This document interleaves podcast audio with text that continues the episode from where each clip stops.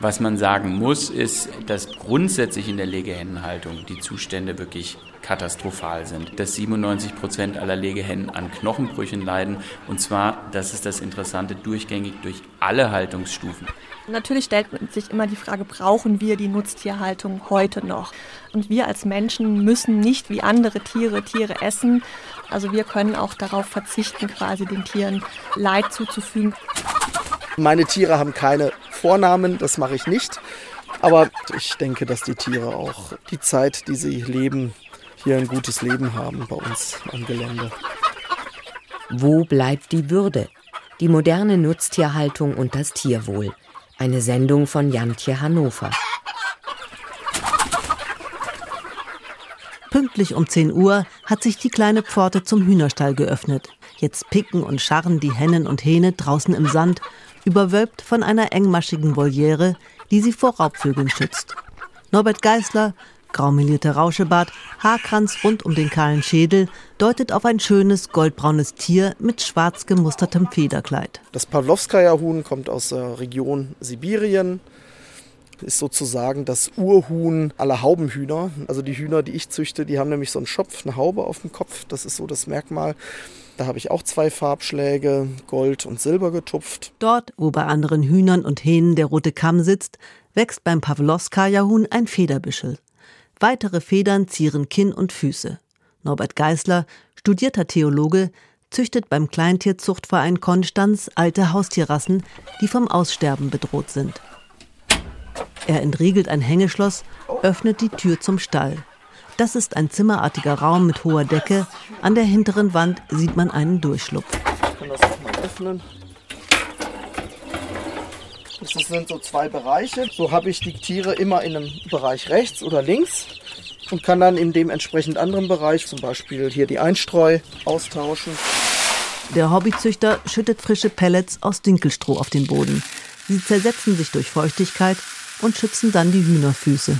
Dann haben sie da eine Schale drin mit so einem speziellen Flügelsand, dass sie eben ein Sandbad nehmen können. Hühner baden ja nicht im Wasser, sondern in der Erde oder im Sand. Das tun sie liebend gerne. Außerdem ist der Stall mit Stangen und höhergelegenen Bereichen für die Nacht ausgestattet. Denn das Federvieh fürchtet sich im Schlaf vor dem Fuchs und anderen Räubern, egal wie gut ihr Stall gesichert ist. Das ist ganz bewusst so, in diesem Bereich, dass ich hier drinnen Sitzstangen habe, weil ich eben möchte, dass die Hühner abends reingehen in den inneren Bereich, jenseits der Hühnerklappe. Und natürlich auch die Hähne, die sonst schon vor Sonnenaufgang die Nachbarn aus dem Bett krähen. Norbert Geißler schnappt sich einen Schaber mit einem langen Stiel, damit kratzt er den festgetretenen Hühnermist vom Stallboden.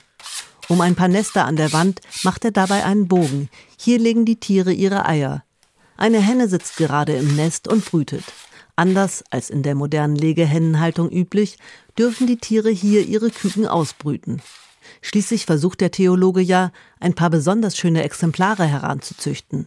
Ein Hobby, mit dem er, wenn er Glück hat, auf einer Tierschau einen Preis gewinnen kann. Uns geht es hier nicht um die Eierproduktion, also dass unsere Tiere eine hohe Legeleistung haben und wir hier Eier produzieren und verkaufen. Das dürften wir auch gar nicht. Wir sind auch gemeinnützig und dürften da also rein rechtlich auch keine Gewinne erzielen. Aber anders als jetzt in der Landwirtschaft, ob es jetzt äh, konventionell oder biologisch ist, ist ja das, was ich hier betreibe, ein reiner Hobby- und Zuschussbetrieb. Seinen Lebensunterhalt verdient der studierte Theologe nämlich als Mesner bei der römisch-katholischen Kirchengemeinde Konstanz. In jungen Jahren hat er auch eine landwirtschaftliche Ausbildung absolviert.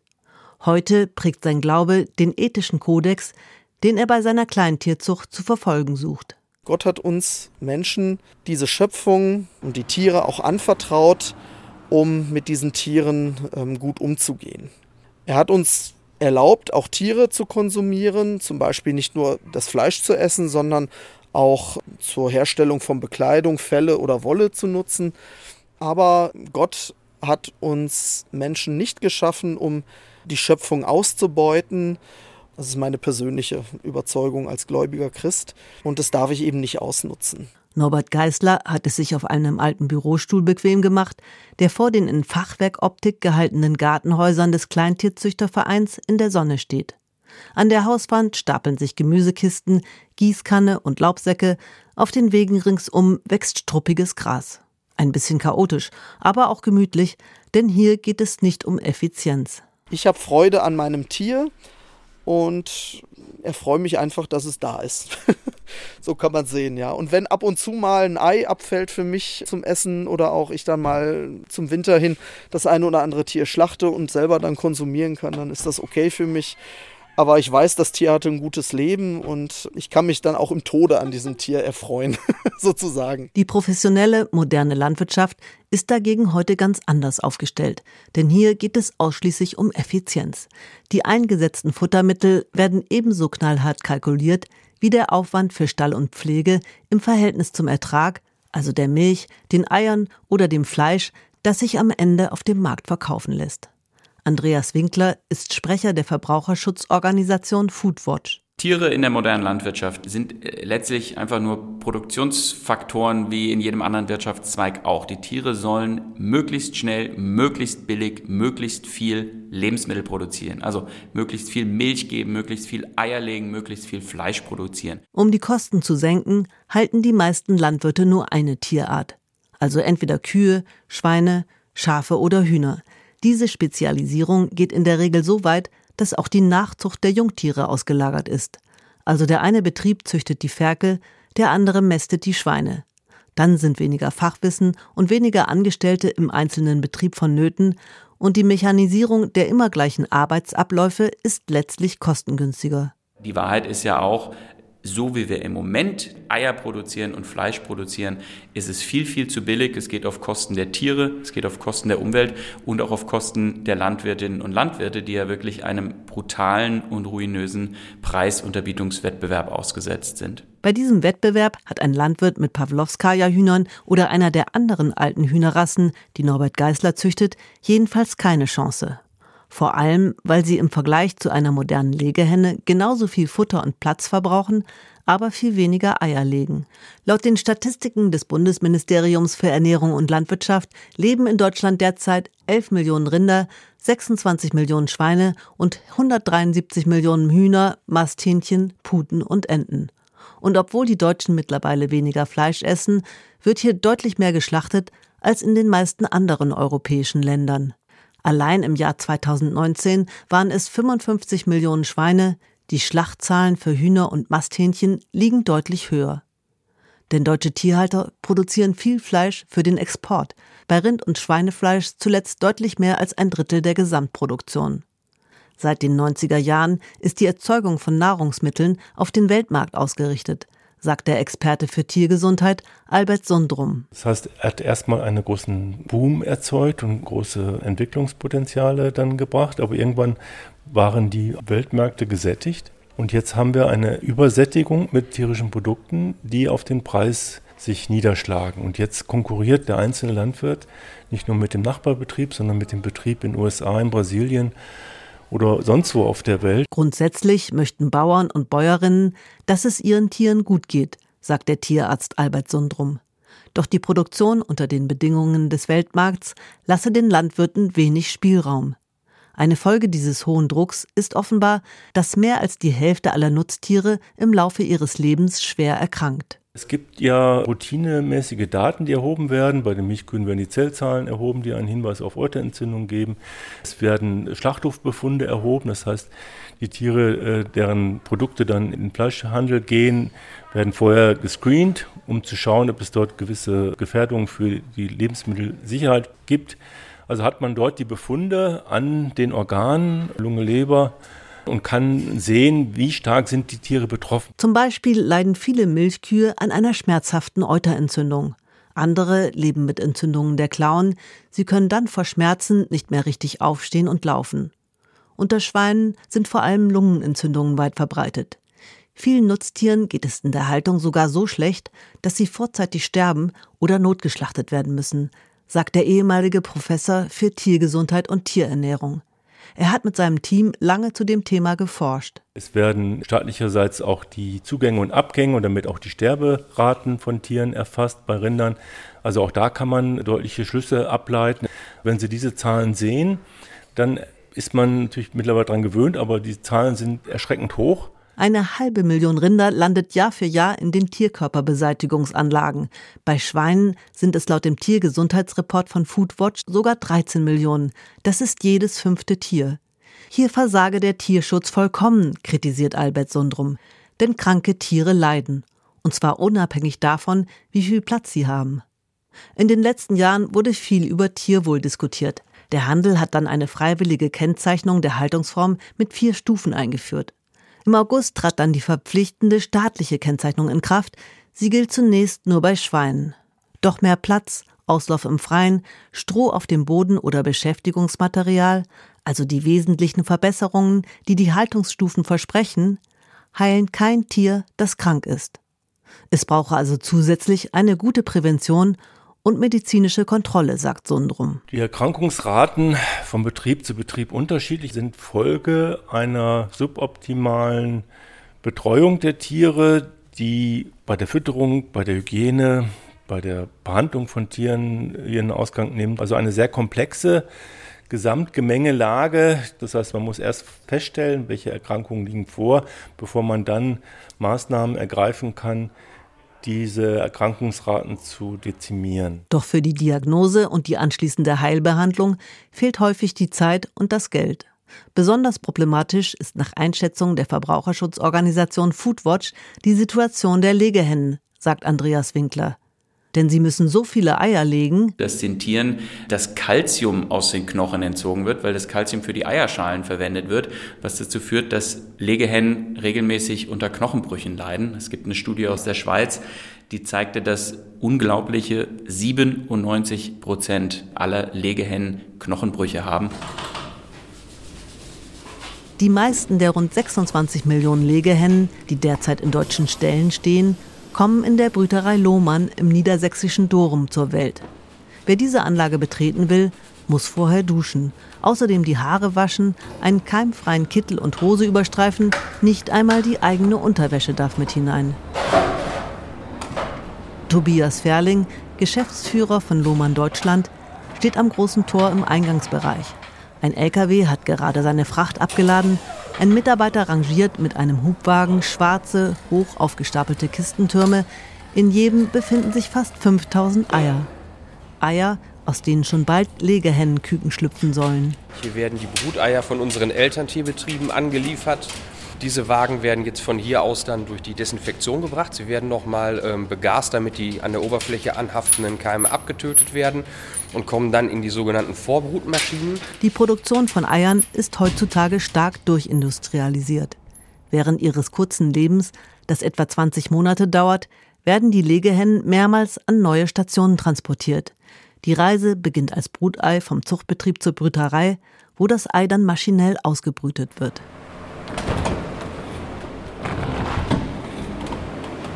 Tobias Ferling öffnet die luftdicht abschließende Tür zu einem der vielen Brutschränke, die links und rechts an einem langen Gang liegen. Er studiert das Display. Hier sehen wir die entsprechend eingestellte ähm, Temperatur in Fahrenheit als auch die Luftfeuchtigkeit. Hier im Vorbrutschrank werden die Eier in den ersten Bruttagen entsprechend erwärmt, damit der Brutprozess im Ei anfängt. Nach etwa drei Wochen ist es dann soweit. Die Tiere schlüpfen und werden noch als Eintagsküken in großen Stapelbahnkisten zur Junghennenaufzucht transportiert. Von dort kauft sie nach ein paar Wochen der Eierproduzent und stellt sie in seinen Stall. Die Legeperiode beginnt. Nach 15 Monaten etwa geht es dann zum Schlachter bzw. in die Tierkörperbeseitigung. Denn diese Tiere sind nach nur einer Legeperiode derart ausgezehrt, dass sie häufig nicht einmal mehr als Suppenhuhn taugen. Bis zu 330 Eier legt ein modernes Huhn im Jahr. Und das müssen sie auch, sonst verdient der Betrieb einfach zu wenig Geld. Henna Schönecke, Vorsitzender des Bundesverbands Ei, hält 50.000 Hühner in Bodenhaltung, 30.000 im Freiland. Mein Großvater, mein Urgroßvater sind schon zum Wochenmarkt gefahren nach Hamburg und haben dort Eier verkauft. Und der Preis für Eier in den ähm, 50er Jahren, der war 20 bis 25 Pfennig. Zwar kosten die günstigsten Eier aus Bodenhaltung heute deutlich mehr, nämlich mindestens 25 Cent. Die Lebenshaltungskosten und das Einkommen sind aber gleichzeitig um ein Vielfaches gestiegen. Das ist ja ein Riesenerfolg, den wir haben, dass wir es geschafft haben, dass jeder Verbraucher sich Eier leisten kann. Und das wird halt häufig vergessen. Das war ein Luxusprodukt Eier früher. So sehr Erzeuger und Erzeugerinnen unter dem Preisdruck durch die großen Supermarktketten leiden, die ihnen stets nur die Mindestpreise zahlen, Gleichzeitig sind sie stolz darauf, ihre Prozesse so stark optimiert zu haben, dass jeder und jede sich Fleisch, Milchprodukte und Eier leisten kann. Dabei haben diese billigen Preise seit 2010 viele tausend Nutztierhalter zur Betriebsaufgabe gezwungen. Am schlimmsten traf es die Schweinehalter, wo sogar jeder zweite Betrieb verschwand. Um günstig liefern zu können, verzichten Landwirte häufig darauf, den Tierarzt einzuschalten. Es lohnt sich für viele Betriebe schlicht nicht, ihre kranken Tiere zu heilen, betont Albert Sundrum. Entscheidend in diesem Kontext ist, dass man dafür Aufwendungen erbringen muss. Das heißt, es kostet dem Landwirt Geld, die Tiere gesund zu erhalten. Es ist preiswerter, zumindest in gewissem Rahmen, die Aufwendungen zu minimieren und ein gewisses Erkrankungsniveau in Kauf zu nehmen. Um mehr Tierwohl zu erreichen, müsse man vor allem eine staatliche Gesundheitskontrolle einführen, wie sie bereits in den skandinavischen Ländern erfolgreich praktiziert wird, sagt der Tierarzt. Die Daten dafür werden bereits heute in den Schlachthöfen erfasst, um die Lebensmittelsicherheit zu gewährleisten. Wenn ich aber als Landwirt für ein Produkt von einem kranken Tier das gleiche Geld bekomme wie für das Produkt von einem gesunden Tier, dann habe ich keinen Anreiz, für gesunde Tiere zu sorgen, weil gesunde Tiere bedeuten Mehraufwendungen. Erst wenn ein Stück Fleisch von einem gesunden Tier an der Ladentheke mehr kostet als das von einem kranken, werden die Erkrankungsraten in der Nutztierhaltung sinken, prognostiziert Sundrum. Tatsächlich ist Fleisch von kranken Tieren, beispielsweise einem Schwein, das eine Lungenentzündung hatte, durchaus für den menschlichen Verzehr geeignet und nicht gesundheitsgefährdend. Es könnte also weiterhin zu günstigen Preisen angeboten werden. Doch mit der entsprechenden Kennzeichnung ergäbe sich erstmals eine Wahlfreiheit für Fleisch von einem als gesund zertifizierten Tier mehr zu zahlen. Sundrum findet, dass der Verbraucher von den Supermarktketten getäuscht wird, denn er geht davon aus, dass das Fleisch von einem gesunden Tier stammt, was aber de facto beim Großteil der Tiere nicht gegeben ist. Wenn er es wüsste, könnte er natürlich reagieren und Billigfleisch meiden. Statt des Wettbewerbs um die günstigste Produktion wie wir ihn derzeit haben, sollte es einen Wettbewerb um die Tiergesundheit geben. Denn dann würden die vielen Landwirte belohnt, die es auch heute trotz widrigster Umstände schaffen, ihre Tiere gesund zu halten, sagt Albert Sundrum. Es ist ihm wichtig zu betonen, dass die gesundheitlichen Probleme über alle Haltungsformen hinweg bestehen, also nicht nur in der so unbeliebten Massentierhaltung, sondern eben auch in der Premiumstufe der Fleischproduktion, der Biolandwirtschaft. Beispiel Kühe mit einer hohen Milchleistung. Es kann sein, dass ein kleinerer Betrieb seinen Tieren bewusst viel Raum, Bodenstroh und Auslauf lässt, sie aber aus Unwissenheit nicht entsprechend der hohen Leistung ernährt. Die Tiere magern ab, erkranken und leiden dann möglicherweise mehr als ihre Artgenossen in einem medizinisch gut versorgten Massenbetrieb. Derzeit streben einzelne große Supermarktketten an, komplett auf höhere Haltungsstufen umzustellen. Aber dies mache aus Sicht des Tierarztes erst dann Sinn, wenn die Erkrankungsraten gesunken seien. Beispiel Lehnhof. Der Demeter-Betrieb aus Lichteneck in der Bodenseeregion hat ein Konzept für den Umgang mit Tierkrankheiten entwickelt. Gerade betritt Dominik Hönig den großen Kuhstall. Hier fressen derzeit nur wenige, vor allem hochschwangere Tiere an den Trögen denn die anderen Kühe grasen im Sommerhalbjahr auf der Weide. Im Gang liegen große Heuballen. Wir versuchen recht hohe Grundfutterqualität zu erzeugen, haben dafür auch eine Heubelüftung, wo wir die Ballen mit Rest reinfahren und dann eben runtertrocknen und dann hoffen, dass es gut und lecker für die Kühe ist. Hönig, studierter Agrarwissenschaftler, betreut am Lehenhof die 30 Milchkühe. Sie kommen zweimal täglich zum Melken in den Stall. Nur noch wenige Betriebe treiben ihr Milchvieh auf die Weide, denn das macht zusätzliche Arbeit. Aber beim Lehnhof liegen die Weiden nah am Betrieb in einer sanften Hügellandschaft. Wir beginnen morgens mit der Melkzeit um 5.30 Uhr. Dann melken wir ungefähr eine Stunde. Dann werden die eben noch kurz hier fixiert, die Kühe nach dem Melken, kriegen noch eine kleine hofeigene Kraftfuttergabe in den ersten Laktationstagen. Ein anderer kontrolliert halt, wie das Wohlergehen allgemein ist. Diese Kontrolle ist der tägliche Gesundheitscheck. Bei den Tieren handelt es sich um sogenanntes Braunvieh.